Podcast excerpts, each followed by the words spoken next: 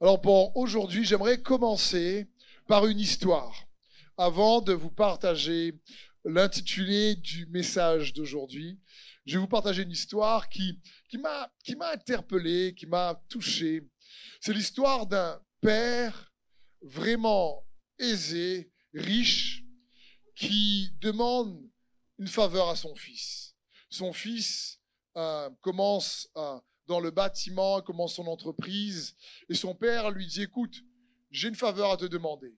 Est-ce que tu pourrais construire une maison pour moi? J'aimerais que tu partes en ville et que tu me construises la plus belle des maisons en ville. Je veux une maison top, tu me trouves le meilleur terrain, tu me trouves les meilleurs euh, matériaux et tu me fais la plus belle des maisons que tu peux faire pour moi. Je te donne tous les sous, tous les moyens, mais fais-le pour moi. Le fils récupère les sous, dit, bah oui papa, mais il n'a pas envie vraiment de faire la maison pour son papa. Il a envie, lui, de faire ce qui lui plaît et de mettre en place les projets que lui, il a envie. Donc, euh, il prend les sous du papa et il va construire la maison pour son papa. Et quand il se renseigne auprès des entreprises, il va acheter les matériaux de moindre qualité, les, les affaires les moins chères. Comme ça, il peut récupérer un peu plus d'argent pour lui et à nouveau faire ce que lui veut. Et donc, il construit une maison pour son papa, mais vraiment une maison moyenne, quoi. Pas de grande, grande qualité comme son papa voulait, mais il a un peu camouflé. Donc, il prenait des choses d'apparence bien, des matériaux bien, mais pas de qualité du tout. C'est tape à l'œil, mais pas résistant, pas trop joli. Et il récupérait les sous pour euh, ses propres projets à lui. Donc, quelques mois après, il termine la maison et il va voir son papa pour lui dire, bah, écoute, euh, est-ce que la semaine prochaine c'est terminé? Est-ce qu'on peut se voir et je te remets les clés euh, de la maison que tu m'as demandé de faire Et le papa lui dit, c'est une belle maison, c'est quelque chose de, top, c'est super ce que tu as fait pour moi. Tu dis, oui, c'est bien papa, écoute, moi c'est à mes goûts, euh, ça va, je pense que tu vas aimer. Donc la semaine arrive, il emmène son papa donc voir la maison, il dit, tiens papa, voilà les clés de ta maison. Le papa est content, il regarde la maison, il dit Merci mon fils, ça me touche que tu aies fait cette belle maison pour moi. Écoute, en fin de compte, tu sais, tu me donnes les clés, mais cette maison, elle était pour toi. Reprends les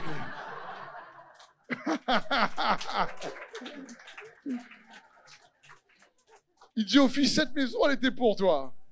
C'est pour ça que je t'ai dit, prends le meilleur terrain. C'est pour ça que je t'ai dit, prends les meilleurs matériaux. C'est pour toi que je voulais que tu aies le meilleur. Alors là, je vous dis, la tête du marmaille. Comment on dit la réunion? La tsang. Alors là, il s'est dit, mais pourquoi j'ai pas donné le meilleur de moi-même? J'aurais eu la case de mes rêves, quoi.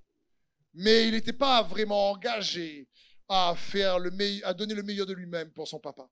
Et quand j'ai entendu cette histoire, je me dis, tiens, ça me fait penser à nous les enfants de Dieu et la volonté que Dieu a pour nous. On ne réalise pas qu'en servant Dieu, qu'en étant engagé à faire ce qu'il nous demande de faire, c'est nous qui en sommes les bénéficiaires.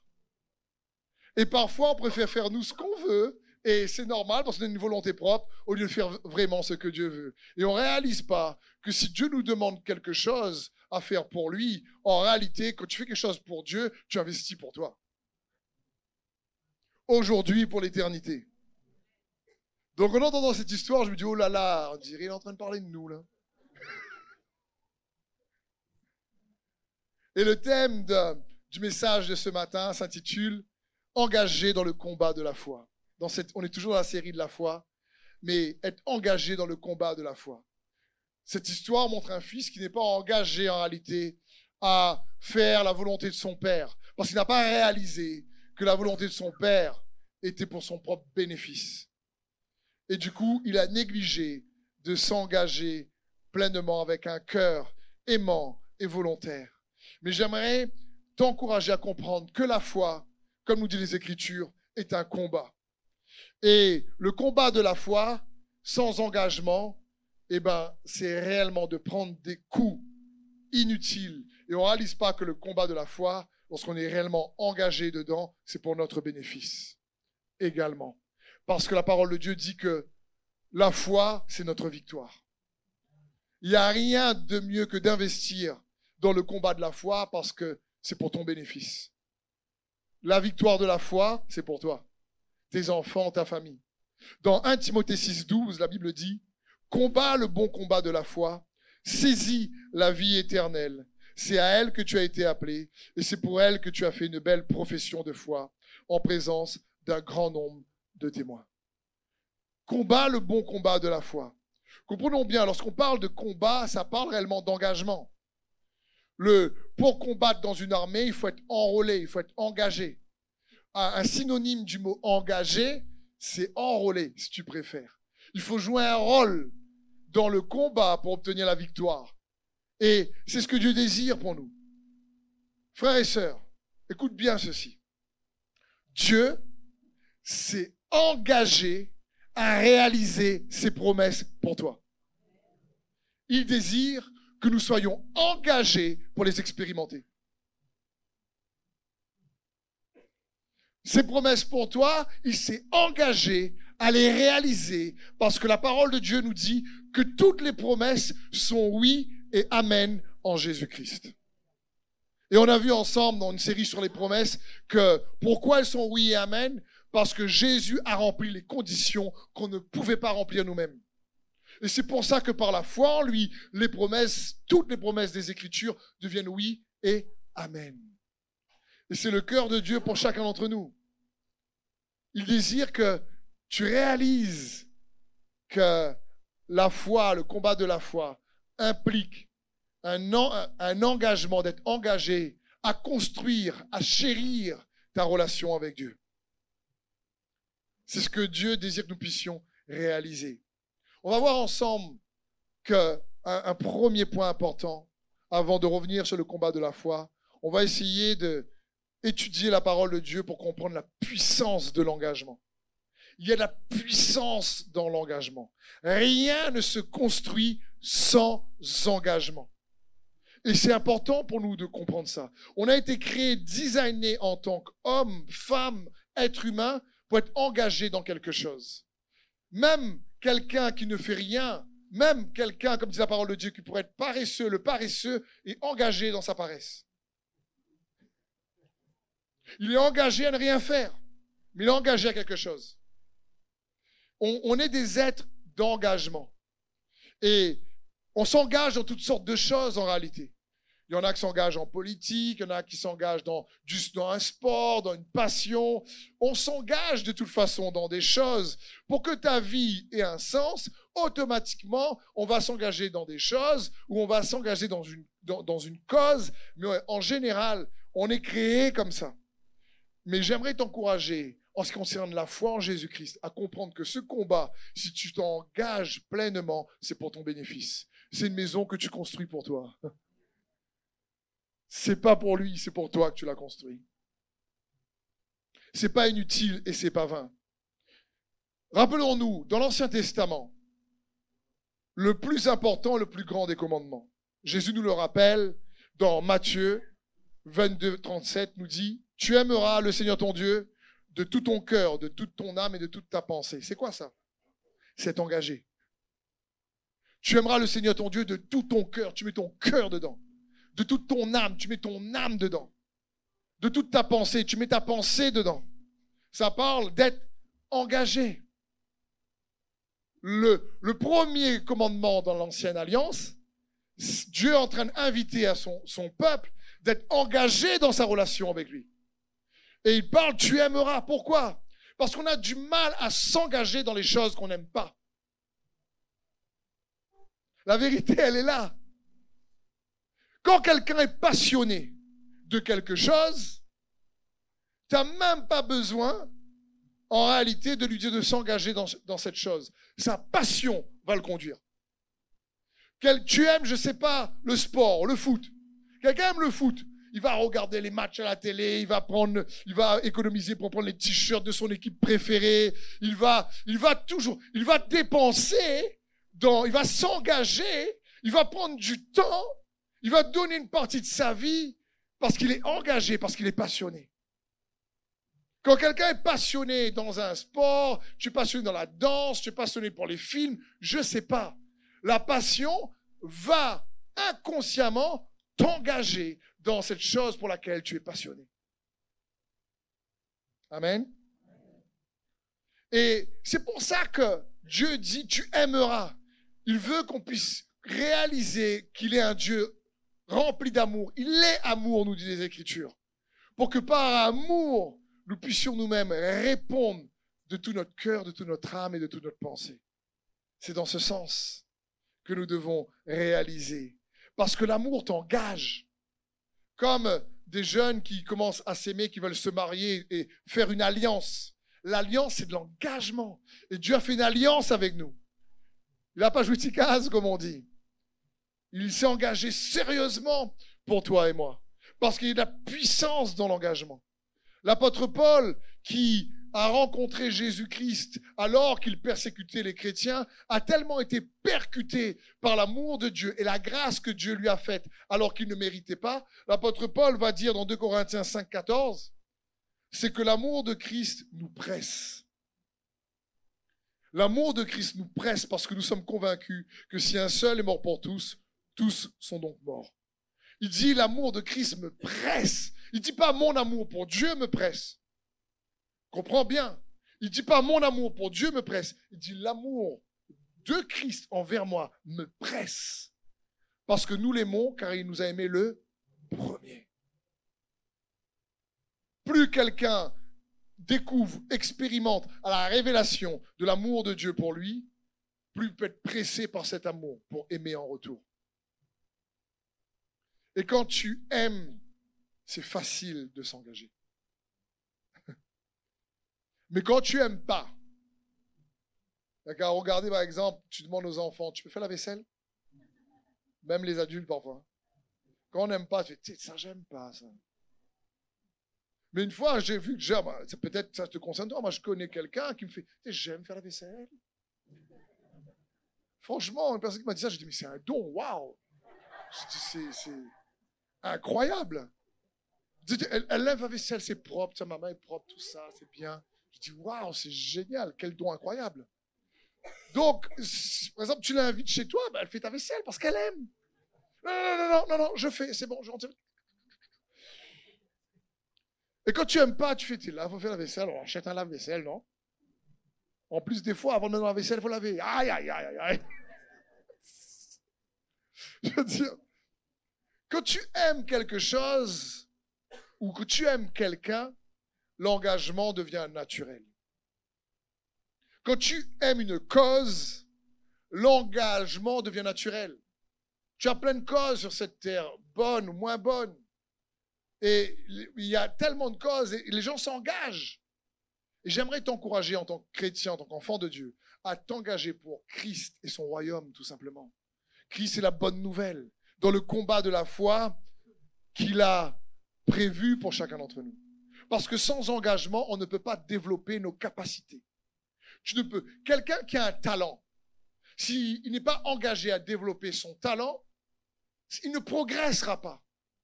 Tu es par exemple doué au piano, mais tu ne t'engages pas à t'entraîner et à prendre des leçons de piano. Tu vas stagner. Tu es doué dans un sport. Tu ne t'entraînes pas, tu t'engages pas à donner ton temps dans ce sport tu ne progresseras pas. Tu seras doué au-dessus de la moyenne, peut-être, le don est là, mais tu risques de stagner. Et ça, c'est dans la réalité naturelle aussi bien que spirituelle. Tu veux progresser spirituellement, avoir une foi plus solide, mais l'engagement reste léger dans la prière ou la parole de Dieu. Ça va être compliqué. C'est la même chose. Parce que l'engagement développe nos capacités, aiguise nos dons. Pour quoi que ce soit, qu'on soit chrétien ou pas, on est designé pour progresser comme ça. Donc, c'est bon pour nous de le réaliser. Il y a plein d'hommes dans les Écritures qui sont des hommes de foi engagés pour le Seigneur, mais il y en a un que Dieu appelle un homme selon son cœur. Le roi David, qui est impressionnant. Le roi David était tellement engagé dans sa relation de foi avec l'Éternel que dans sa passion pour Dieu, il dit Seigneur, je, je veux te construire une maison. Et Dieu dit non, c'est pas toi. Mais il est tellement motivé que malgré tout, il ramasse, il économise des biens, du matériel, parce qu'il savait que c'était pas lui, c'est son fils. Il dit pas, mais c'est pas moi, alors. Il n'est pas du tout, on voit qu'il n'est pas engagé à construire son propre royaume, il est engagé à faire avancer le royaume de Dieu. À un tel point qu'on le voit dans 1 Chronique 29, 12, il dit, j'ai mis toutes mes forces, toutes mes forces. Il aimait le Seigneur de toutes ses forces à préparer pour la maison de mon Dieu de l'or, pour ce qui doit être d'or, de l'argent, pour ce qui doit être de l'argent, du bronze, pour ce qui doit être de bronze, du fer, ce qui doit être du fer, du bois, pour ce qui doit être du bois, ainsi que des pierres d'onyx, des pierres enchâssées, des pierres brillantes, diverses couleurs, toutes sortes de pierres précieuses, du marbre blanc, euh, en quantité. De plus, dans mon attachement, il est engagé dans mon attachement pour la maison de mon Dieu je donne à la maison de mon Dieu l'or, l'argent que je possède en propre, en plus tout ce que j'ai préparé pour la maison du sanctuaire, 90 tonnes d'or. Ça fait beaucoup. Je sais pas. Déjà un collier, ça peut être lourd. Mais 90 tonnes d'or, d'orphir, 210 tonnes d'argent épuré. C'est pas mal, c'est pas mal. Pour couvrir les parois du bâtiment. Parce que David voulait construire le temple et Dieu a dit non, c'est pas toi. Mais il est tellement engagé à plaire à Dieu qu'il dit ben, c'est pas grave, je participerai comme je pourrais. Si c'est pas moi, ben, je le ferai quand même. Je participerai moi en m'engageant à me préparer, à préparer mon fils et, ce qu'il a besoin. Vous imaginez? Dire, si je, si, je, dis ne levez pas la main, mais si je dis mais qui a envie d'être un homme, une femme selon le cœur de Dieu? Surtout tout le monde dit moi, moi, moi, moi. Mais qui, qui a un engagement, construit une relation forte? Lui, lui, lui, lui.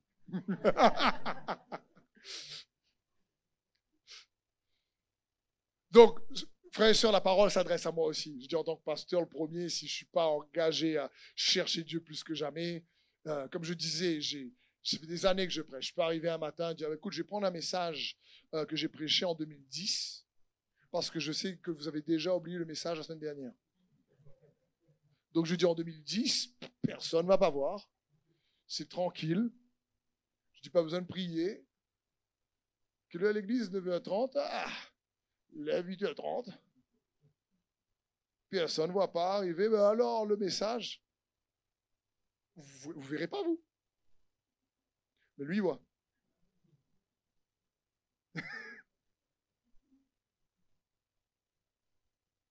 c'est se dire non, Seigneur, je veux, je veux, faire ta volonté, je veux m'engager.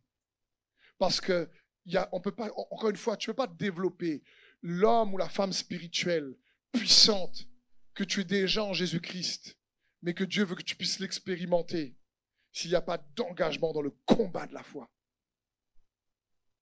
Même, comprenons bien, tu ne peux pas construire des relations fortes sans engagement que ce soit avec des amis, que ce soit dans l'église, que ce soit surtout dans le mariage.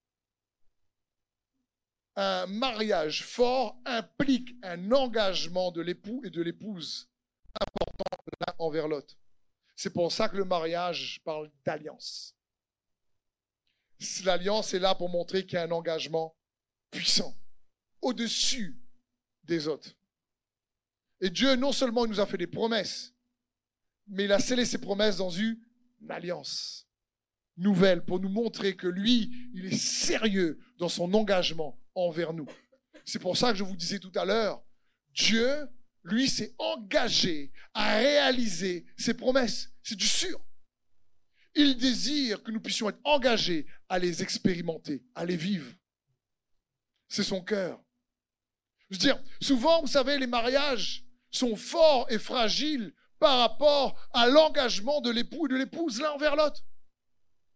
Parce que au début, avant que le couple se marie, avant qu'il se marie, il y a une romance, il y a un engagement, on s'appelle, tout ça, on s'intéresse à l'autre, tout ça, franchement, qu'est-ce que tu as mangé, qu'est-ce que tu vas manger, tout ça. C'est génial et tout, on se découvre voir, là, ta tête, pense à l'autre, tout ça. Il y, a, il y a un engagement qui est là. Puis après, quand tu te maries, tu sais pas ce qui se passe. Il y a un truc qui vient et ça fane.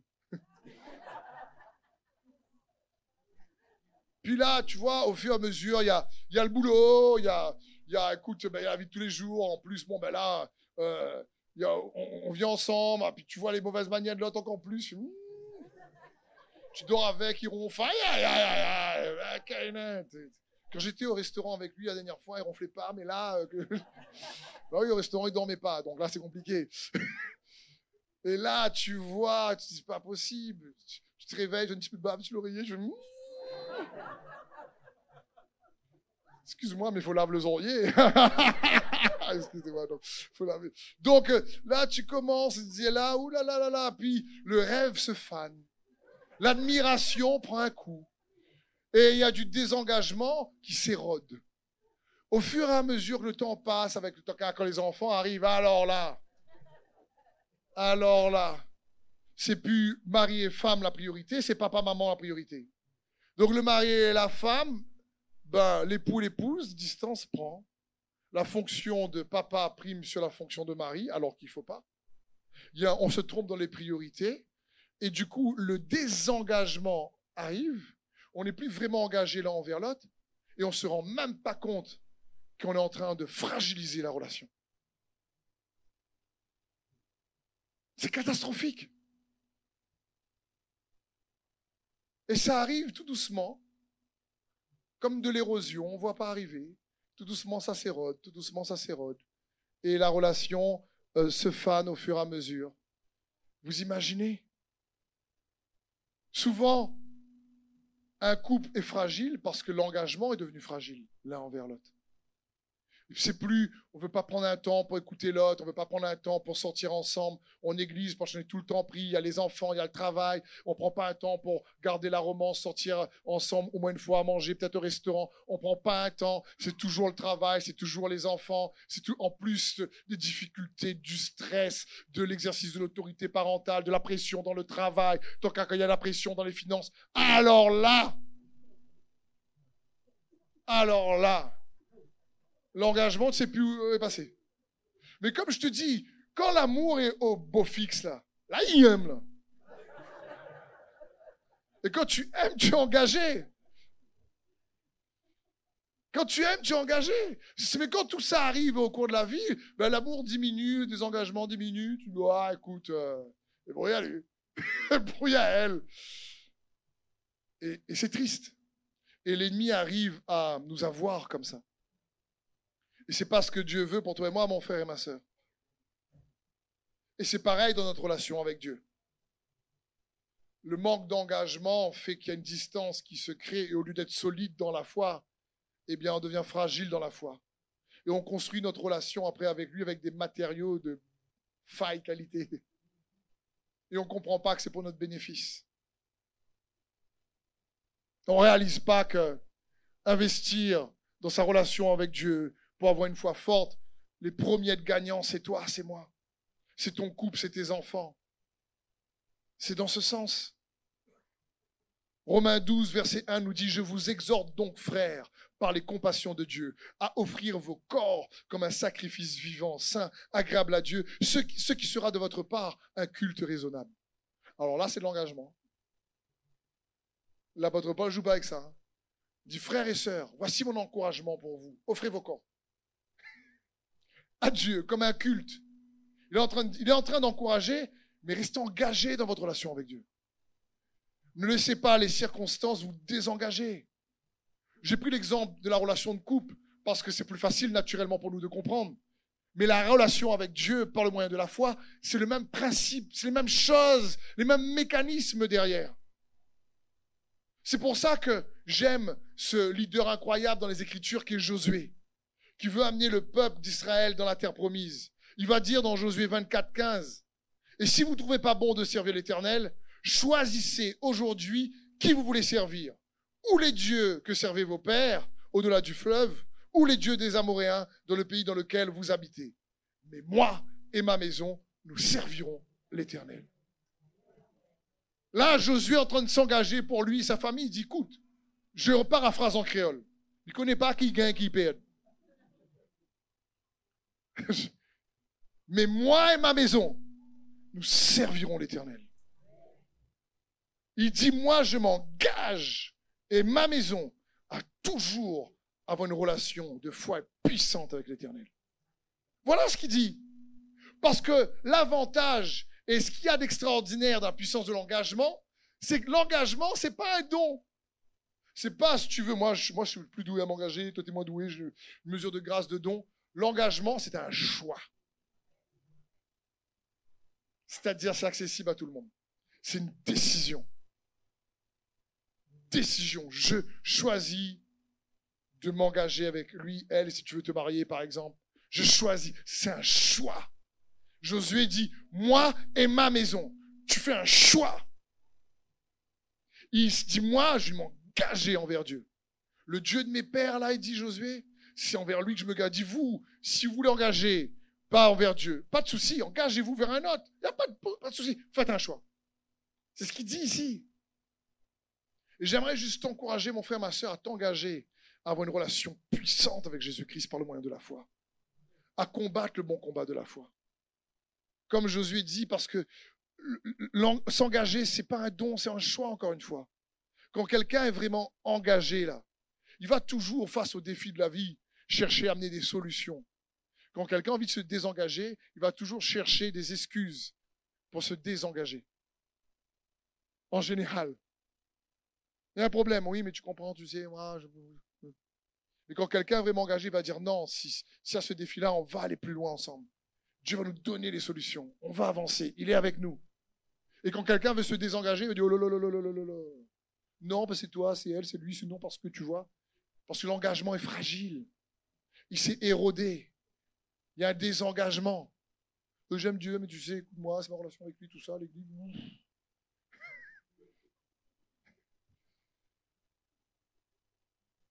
Et je comprends que parfois il y a des saisons difficiles et il faut réfléchir. Je juge personne. Mais je veux dire de toute façon, même si tu t'engages à rien faire, tu es engagé à rien faire. C'est, c'est, c'est, tu, tu, ce sera un engagement. Quand même. Quelqu'un qui dit, mais moi, je me suis engagé en relation avec Dieu, mais je ne vais pas venir à l'église. Donc oui, tu es désengagé à venir à l'église, mais tu es engagé à ne plus venir à l'église. C'est dans ce sens. Tu s'engages à quelque chose. Tu fais un choix. L'engagement, c'est un choix résolu. Comme Josué dit, moi et ma maison, nous servirons l'Éternel. Je ne veux pas laisser ces choses-là euh, euh, vraiment m'empêcher d'avancer. Suivre Jésus, frères et sœurs, demande de l'engagement. Quand il a appelé les disciples, Pierre, Jacques, Jean, ils étaient en train de pécher. Et Jésus dit, suis-moi. Les gars ont lâché leur bateau pour suivre Jésus. Ça parle de s'engager de cœur, vous comprenez pour nous. Dans Marc 8, 35, Jésus va dire, en effet, celui qui veut sauver sa vie la perdra. Mais celui qui la perdra à cause de moi et de la bonne nouvelle la sauvera. Alors là, l'engagement est radical. Hein. dit celui qui veut sauver sa vie, l'aménager. C'est un petit peu de Seigneur et un petit peu plein d'autres choses. Et le Seigneur dit, OK, il n'y a pas de souci, mais celui qui veut sauver sa vie la perdra.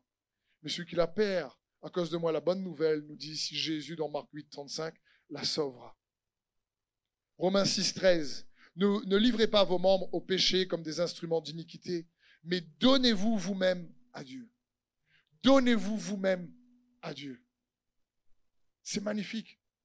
Donnez-vous vous-même à Dieu comme étant vivant de mort que vous étiez, et offrez à Dieu vos membres comme des instruments de justice. C'est ce que Dieu désire nous encourager. Et comme je vous le disais, quand tu t'offres vraiment à Jésus, c'est toi le gagnant. Ça change rien. Le papa qui est très très riche dans l'histoire que je vous ai racontée pour commencer n'a pas besoin de maison. C'était pour le fils qui a rien compris. Quand on, on, cherche à servir Dieu et qu'on s'engage dans le combat de la foi, c'est nous qui sommes gagnants. Quand tu es engagé dans le combat de la foi, alors tu sais que ça va te demander d'engager ton temps. Ton temps pourquoi Pour méditer sa parole. Ton temps pourquoi Pour prier. Ton temps pourquoi pour louer, pour l'adorer. Ton temps pourquoi Comme tu le fais venir à l'église, écouter sa parole. Ça va demander un temps.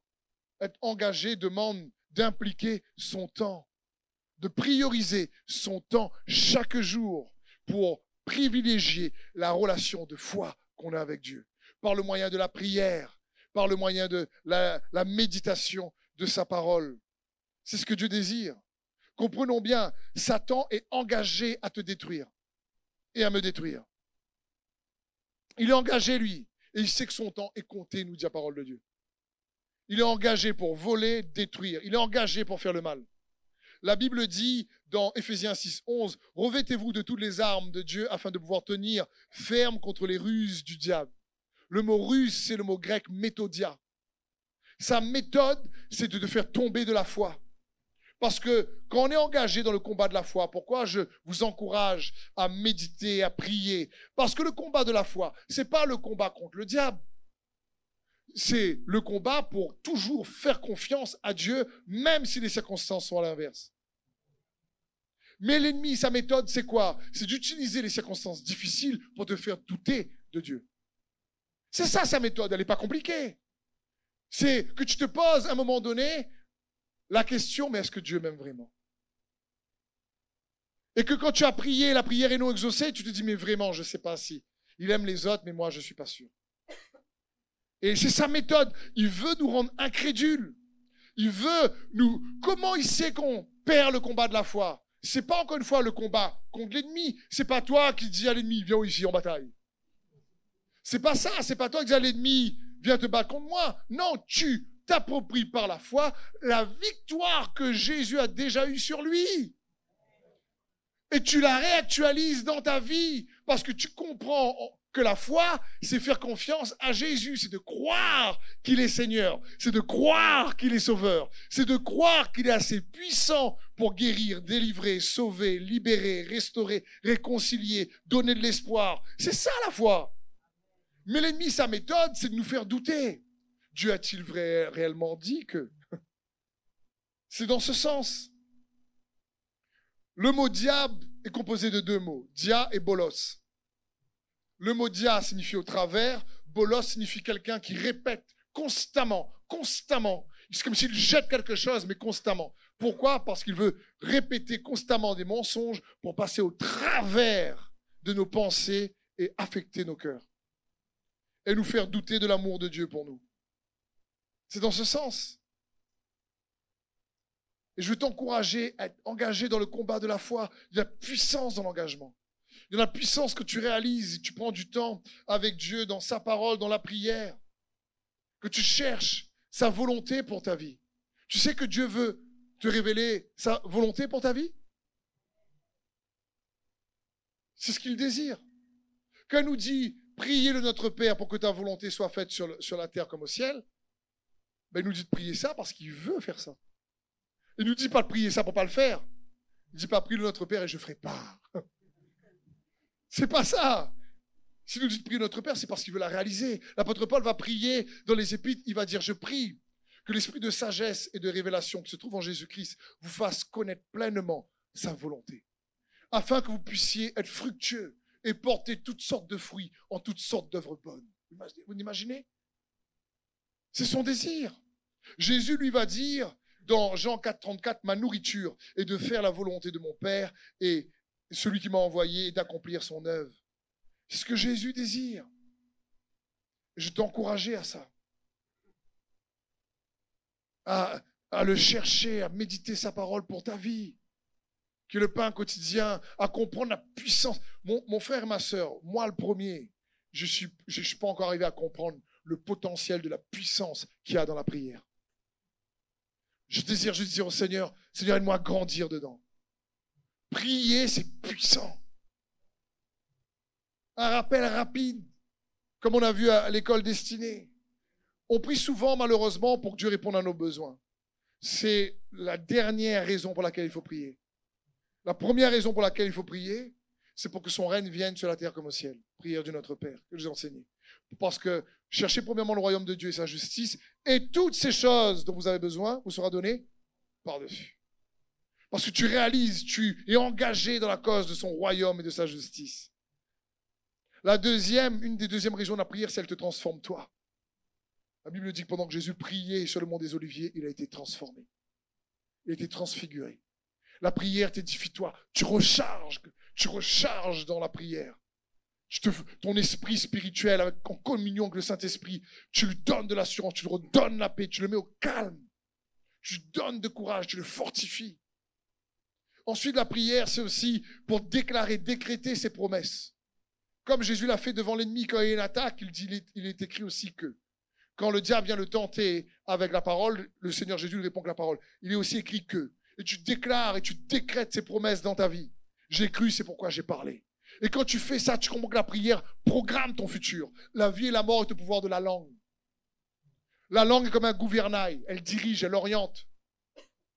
Et tu programmes avec les promesses de Dieu. Tu déclares ses promesses pour ta vie. Après, tu pries pour tes besoins.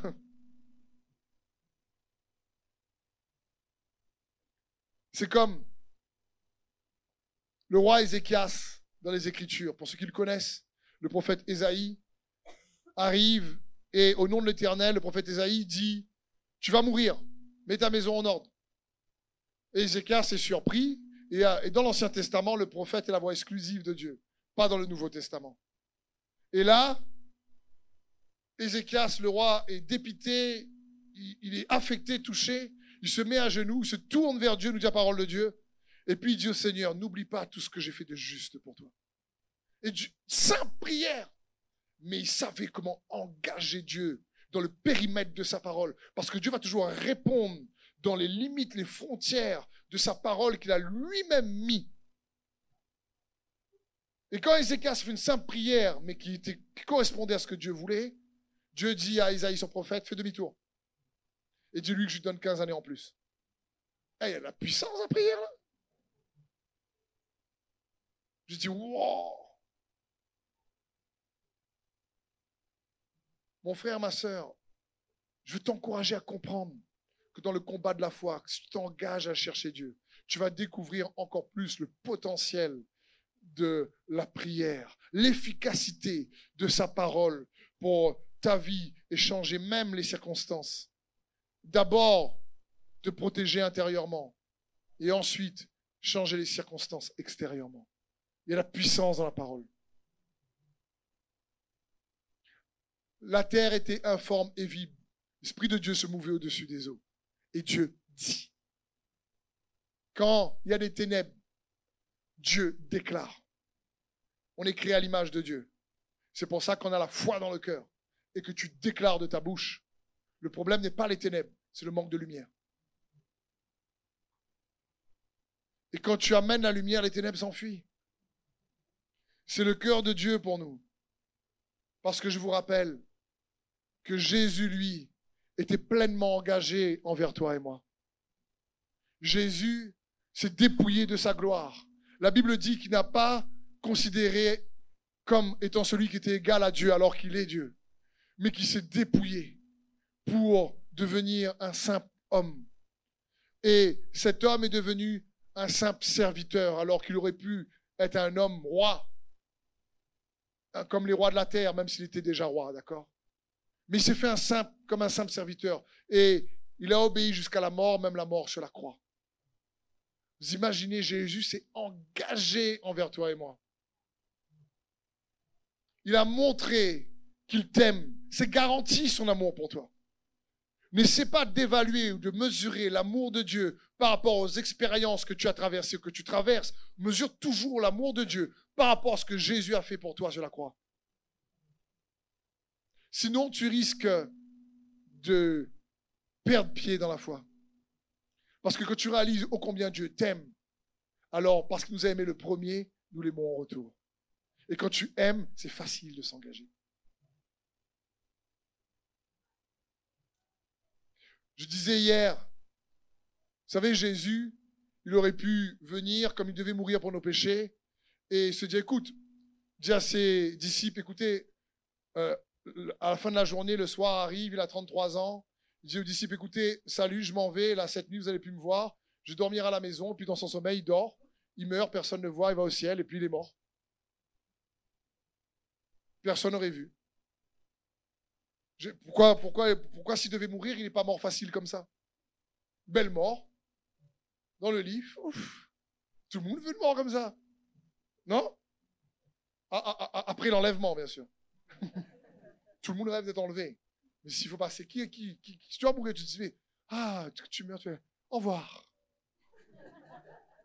Ça, passe, non? Jésus, il est Dieu, il aurait pu choisir de mourir tranquille comme ça. Mais non, la Bible dit qu'il a souffert.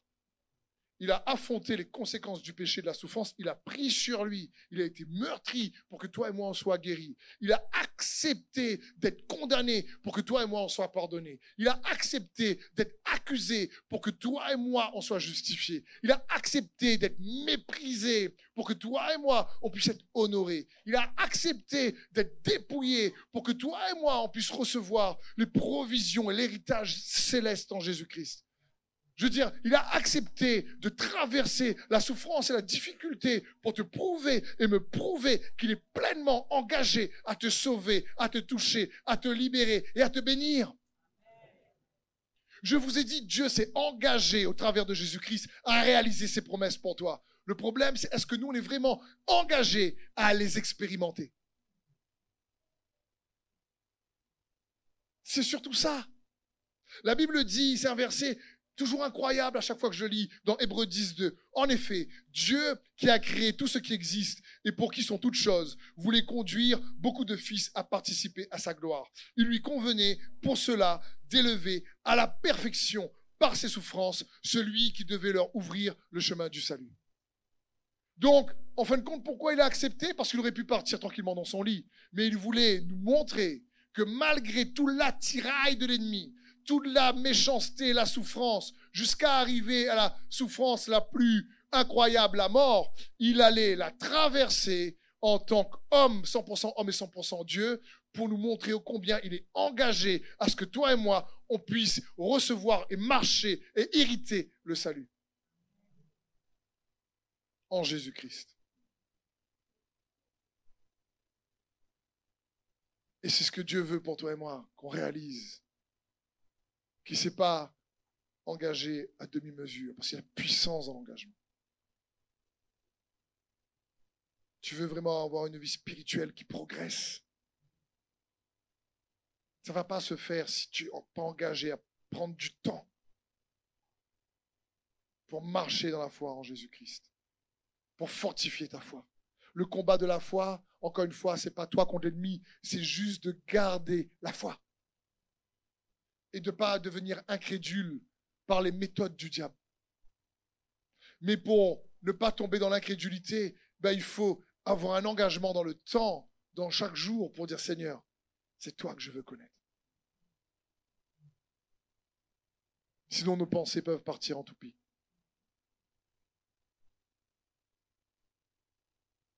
Il y a la puissance dans l'engagement. On ne peut pas construire encore une fois de relations puissantes sans engagement. Est-ce qu'on peut fermer les yeux, s'il vous plaît? Est-ce que le groupe de louanges peut venir? Saint-Esprit, je te remercie pour ta présence dans ce lieu. Merci, Saint-Esprit. Touchez mes frères et mes sœurs, ceux qui regardent, ceux qui sont dans ce lieu.